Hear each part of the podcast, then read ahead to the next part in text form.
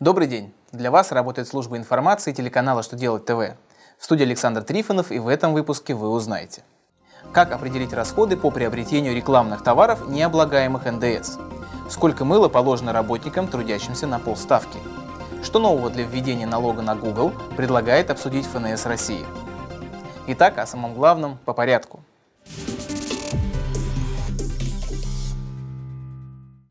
Передача товаров, работ, услуг в рекламных целях, если расходы на приобретение или создание единицы не превышают 100 рублей, НДС не облагаются. Но как определить такие расходы? Финансовое ведомство разъяснило, если товары, работы или услуги приобретены для необлагаемых операций, то входной НДС включается в их стоимость. Поэтому в целях освобождения от НДС рекламных товаров расходы на приобретение или создание единиц этих товаров не должны превышать 100 рублей с учетом сумм НДС, предъявленных поставщиками для таких работ или товаров, приобретаемых для их создания. Стоимость товаров, переданных в рекламных целях, учитывается в составе прочих расходов, уменьшающих налогооблагаемую прибыль.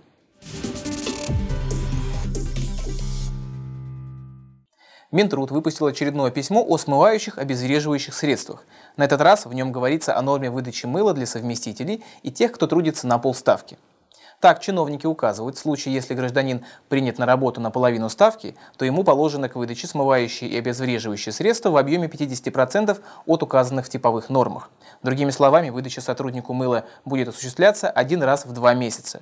При совмещении работникам должностей и выполнении работ, для которых типовыми нормами предусмотрен один и тот же вид смывающих или обезвреживающих средств, Минтруд считает достаточным выдачу работнику наибольшей нормы указанных средств.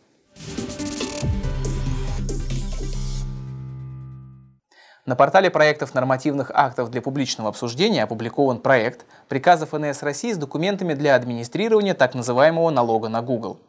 В документе дается форма и порядок заполнения реестра для заграничных организаций, которые занимаются интернет-продажами электронного софта и контента российским потребителям. Также проект содержит формат и правила представления реестра в электронном виде.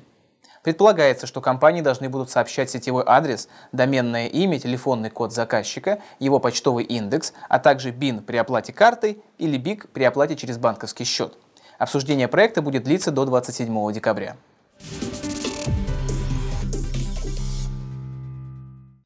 На этом у меня вся информация. Я благодарю вас за внимание и до новых встреч.